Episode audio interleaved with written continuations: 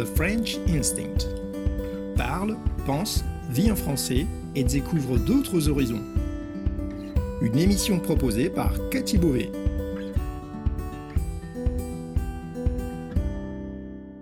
Vous écoutez le podcast The French Instinct, une bulle francophone pour vous immerger dans le français authentique et vous perfectionner tout en vous proposant un moment de détente, de découverte et d'inspiration.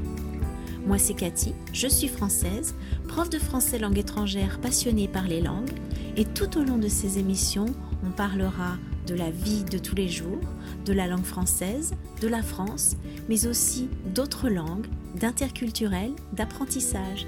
Bienvenue dans ma bulle.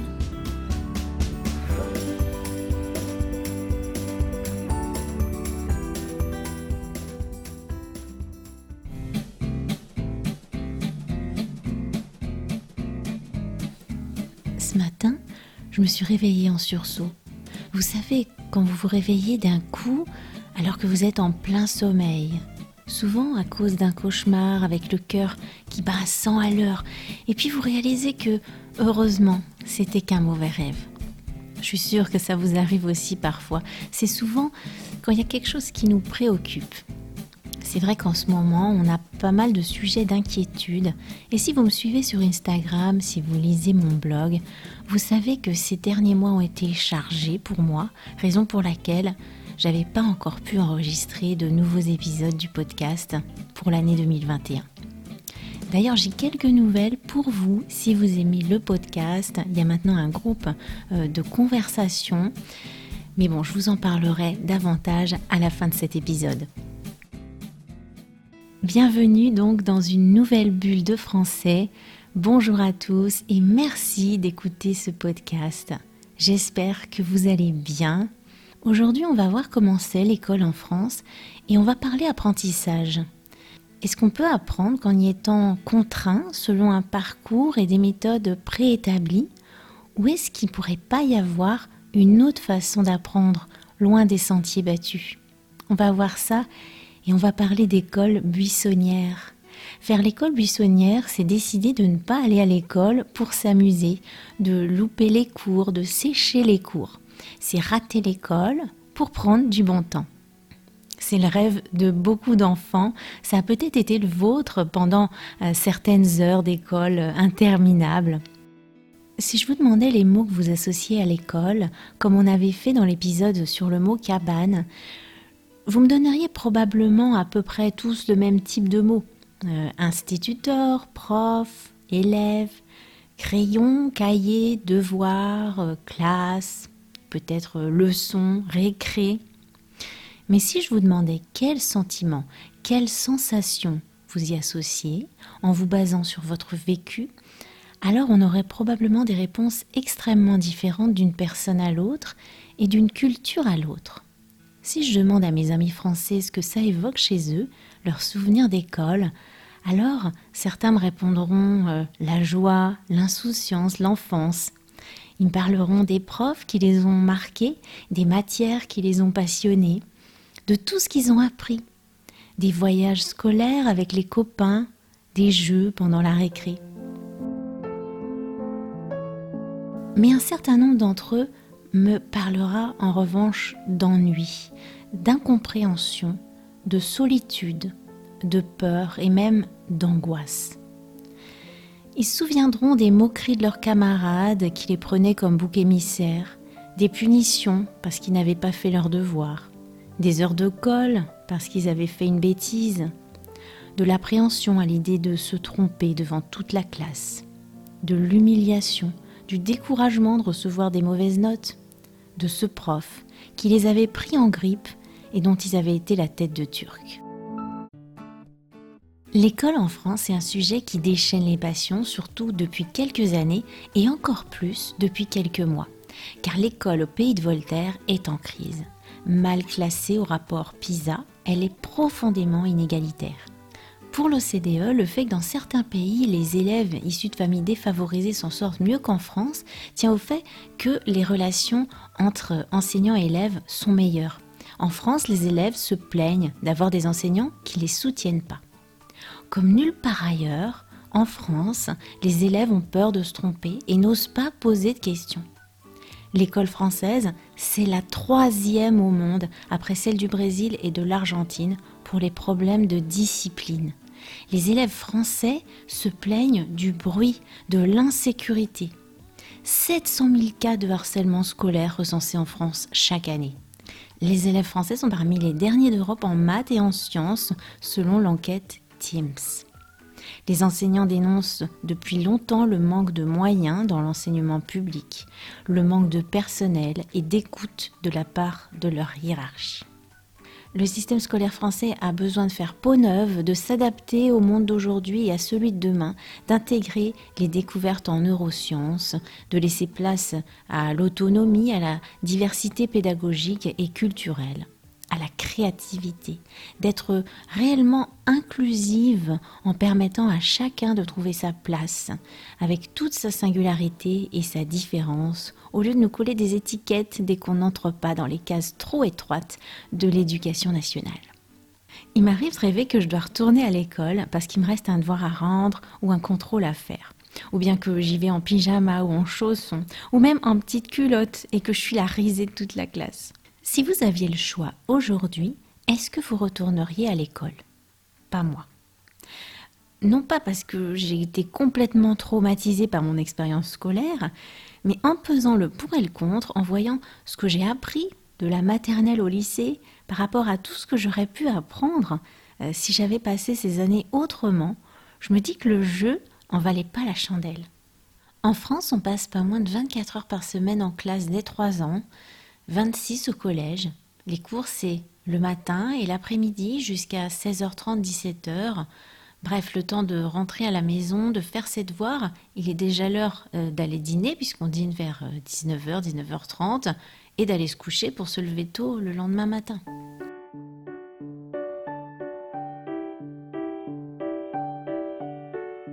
Est-ce qu'avoir eu des bonnes notes à l'école, ça nous a préparé à la vraie vie? Euh, Non, bien évidemment. Est-ce qu'avoir été au contraire un cancre et avoir raté sa scolarité, ça veut dire qu'on n'est pas intelligent? Bien sûr que non. Mais tout ça, il faut du temps pour s'en apercevoir. Laissez-moi faire un petit aparté pour vous raconter mon rêve de cette nuit, celui dont je vous parlais au tout début de l'épisode. Je me balade dans une impasse avec mes enfants et là arrive une délicieuse odeur de chocolat. Ça vient d'une boutique avec euh, une énorme vitrine remplie de gâteaux au chocolat, tous plus appétissants les uns que les autres.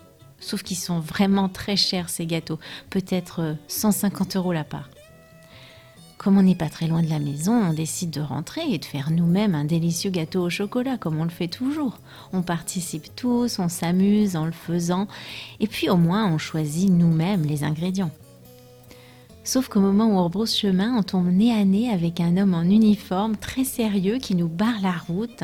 Alors il m'explique que je peux pas partir parce que j'ai pas pris de gâteau au chocolat pour mes enfants, que maintenant c'est obligatoire. Parce que le gâteau au chocolat, c'est bon pour les enfants. Je lui dis que si mes enfants veulent du gâteau au chocolat, on peut encore le faire nous-mêmes, hein. on se débrouille très bien d'ailleurs.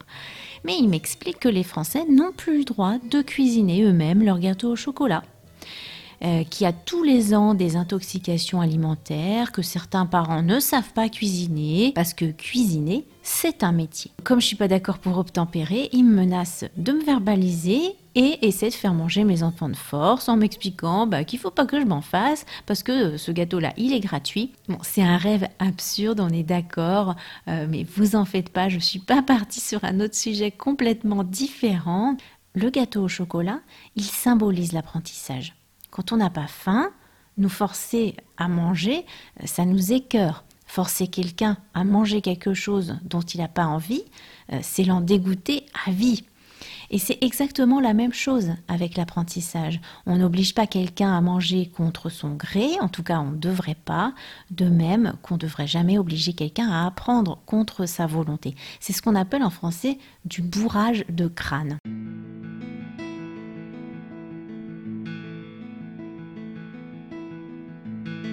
Pour ceux qui lisent mon blog depuis longtemps, vous savez à quel point le plaisir est un élément clé dans l'apprentissage. Et c'est pas juste moi qui pense ça, c'est prouvé par les neurosciences. J'en ai déjà parlé à plusieurs reprises dans des articles et des vidéos.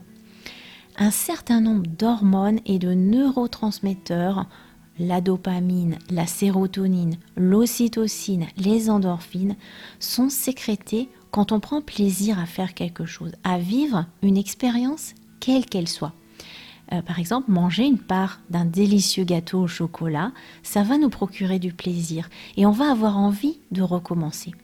De la même façon, quand on prend plaisir dans une activité intellectuelle ou dans un apprentissage, eh bien, euh, que ce soit jouer de la musique, parler une langue, euh, faire des maths, lire un livre, on va produire ces substances qui vont être libérées dans notre corps. Et c'est elles qui vont nous donner cette sensation de plaisir.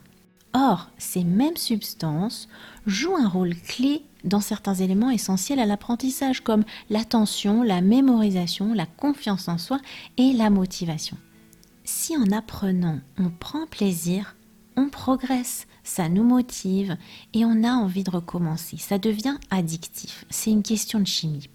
Et c'est quelque chose de très personnel. On peut obliger personne à prendre plaisir dans quelque chose, à aimer quelque chose. Donc obliger quelqu'un à apprendre euh, quelque chose, c'est un non-sens. Parce que si on s'ennuie, ou même pire, si on est stressé, ou si on a peur, eh bien d'autres substances vont au contraire bloquer le processus d'apprentissage, créer une perte de confiance en soi et de la démotivation. C'est pour ça que dissocier l'apprentissage du plaisir d'apprendre, c'est le vider de toute sa substance. Même si on donnait à mes enfants les meilleurs gâteaux au chocolat, s'ils n'ont pas faim, si on les force à manger, eh bien, on va les en dégoûter.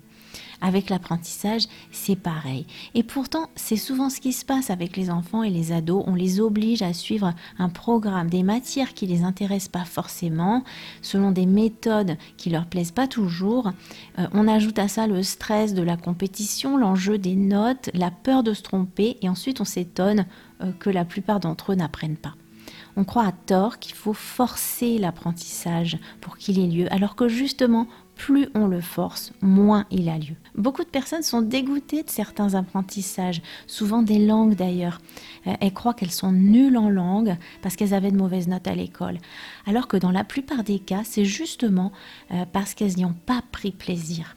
Soit parce que la méthode n'était pas adaptée, pour elles, soit parce que le courant ne passait pas avec le prof, ou bien parce que ça les intéressait pas à ce moment-là, c'est tout. Et finalement, eh ben, il y a une toute petite minorité d'apprenants qui va s'adapter et qui va rentrer dans le moule en fait, à qui ce moule va peut-être convenir. Malheureusement, en France, le système scolaire est encore très très très rigide. Et au lieu d'aller vers plus de souplesse, de l'adapter aux besoins des élèves, eh bien on fait tout l'inverse. Bien sûr, il y a des écoles primaires, des collèges, des lycées qui permettent aux enfants d'aller à leur rythme, de cultiver le plaisir d'apprendre et l'autonomie, euh, qui permettent aux enfants de développer tout leur potentiel et de devenir des adultes qui ont confiance en leur propre capacité à apprendre.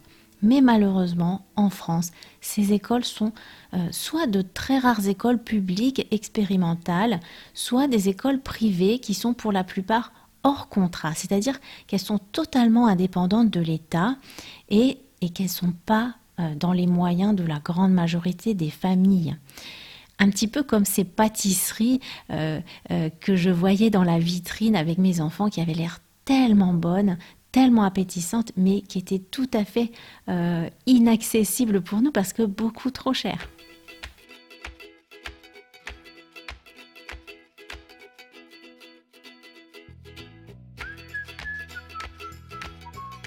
Combien d'enfants ont rêvé et rêvent encore aujourd'hui de faire l'école buissonnière, de prendre la clé des champs? D'ailleurs, il y a toute une culture populaire française autour de l'image négative de l'école. On la retrouve souvent dans des chansons qu'on fredonne encore aujourd'hui. En 1962, Sheila se réjouissait déjà de la fin des cours dans Mais oui, mais oui, l'école est finie. Qui a eu cette idée folle un jour d'inventer l'école chantait France Gall en 1964. Bien sûr, depuis, l'eau a coulé sous les ponts, fini les bonnets d'âne et les coups de bâton, et pourtant aujourd'hui encore l'image négative de l'école persiste. Pour louper l'école, je ferais n'importe quoi, Chantal Debert. Faire le tour de la maison en pyjama pour choper froid, manger des tartines au goudron pour avoir mal à l'estomac, devenir magicien pour me faire disparaître, prier pour que les martiens m'enlèvent sur leur planète. Robinson, lui, chante Non, papa, je ne veux pas aller à l'école et invente toute une série de mots pour y échapper. D'ailleurs, ces mots, ils ne sont pas toujours euh, imaginaires, loin de là. Certains enfants ont une réelle angoisse à l'idée d'aller à l'école. On appelle ça la phobie scolaire. Certains vont jusqu'au bout de ce rêve d'école buissonnière. Et si on permettait aux enfants qui ne s'épanouissent pas à l'école, qui sont même en souffrance parfois, de prendre la clé des champs pour de vrai, comme diraient les enfants? En France, de plus en plus de parents décident de ne pas scolariser leurs enfants ou de les retirer de l'école pour faire l'IEF. L'IEF, c'est l'instruction en famille. C'est comme ça qu'on appelle le homeschooling ou le unschooling en France. Faire l'IEF, c'est comme faire son propre gâteau au chocolat avec ses propres ingrédients en s'adaptant au goût de nos enfants c'est toute une palette de saveurs et de plaisirs qu'on peut réinventer chaque jour à notre façon et jamais deux familles ne le feront de la même manière. En réalité, en France, l'école n'a jamais été obligatoire, même si beaucoup de gens pensent le contraire. C'est l'instruction qui l'est et elle peut être donnée à l'école, mais aussi en dehors les parents ont par priorité le droit de choisir l'éducation qu'ils veulent donner à leurs enfants. Depuis 1882 et la loi Ferry rendant l'instruction obligatoire et l'école publique gratuite, l'IEF est inscrite dans le droit français. Elle fait partie de la liberté d'instruction, une liberté fondamentale en France. Les parents peuvent choisir de scolariser leurs enfants dans des écoles publiques et gratuites ou dans des écoles privées payante, ou bien de faire l'IEF. L'école a besoin d'une réforme profonde en France, mais au lieu de ça, pour éviter que de plus en plus d'enfants ne préfèrent l'école buissonnière, eh bien le gouvernement a décidé non pas euh, de la rendre meilleure, de rendre l'école meilleure, mais d'en faire une obligation, une première au pays des libertés.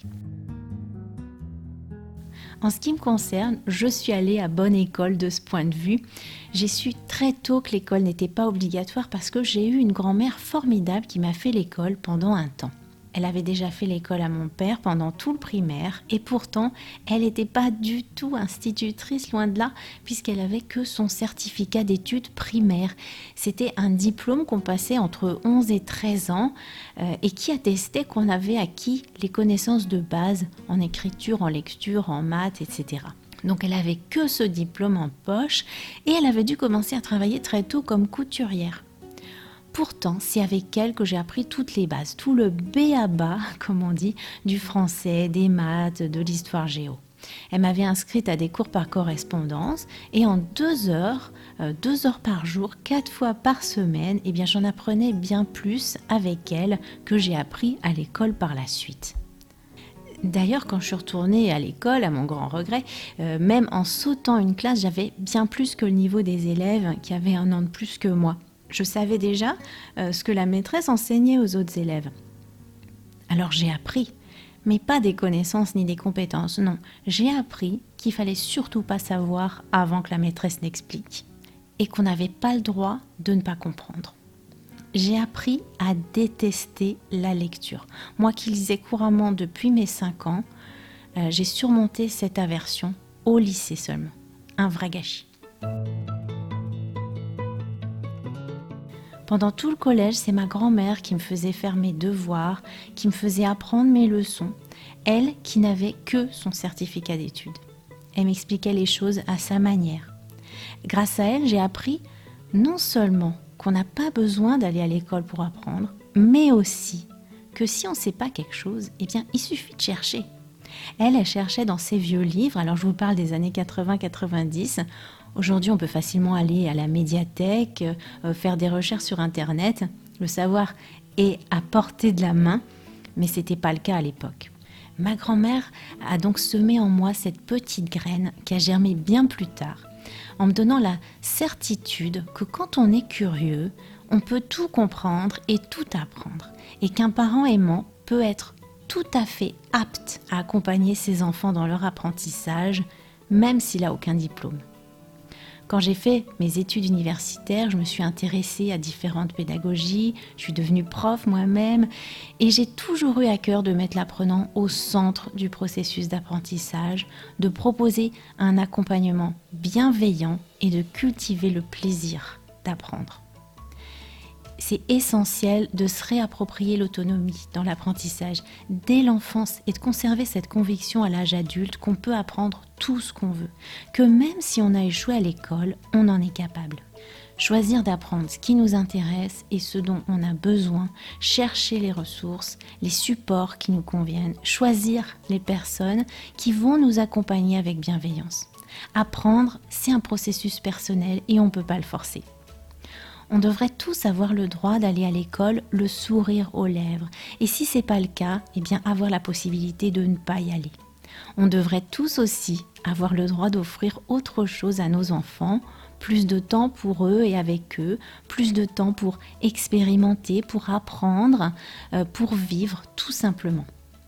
C'est juste un droit, mais il est fondamental c'est le droit de ne pas suivre la route tracée, de créer son propre chemin, sa propre voie.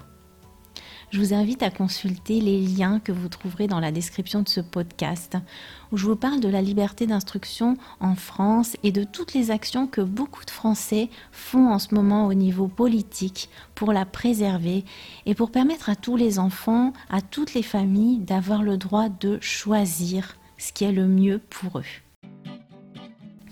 Alors juste deux petites nouvelles avant de nous quitter. Si vous aimez ce podcast et que vous voulez que je crée plus de ressources inspirantes pour vous permettre de vous perfectionner en français, eh bien vous pouvez soutenir mon travail de création en prenant un abonnement qui vous permettra d'accéder à des avantages exclusifs. Et puis, il existe maintenant un espace de discussion spécialement pour vous, dans lequel vous pourrez pratiquer votre français à l'oral. On discute des épisodes, je réponds à vos questions et vous pouvez tirer le meilleur parti de l'émission en vous appropriant les sujets abordés. C'est un espace de conversation asynchrone, donc vous pouvez vous connecter et participer quand vous voulez, peu importe le décalage horaire ou votre emploi du temps. Vous trouverez tous les liens utiles dans la description du podcast. Je vous souhaite une très belle journée. Merci d'avoir écouté cette émission. Si vous voulez discuter de ce qui a été abordé dans cet épisode, accéder à la transcription et me suivre sur les réseaux sociaux, allez sur mon site www.thefrenchinstinct.com. Vous trouverez le lien direct vers cet épisode dans la description du podcast. On se retrouve au prochain épisode pour une nouvelle bulle de français. À bientôt!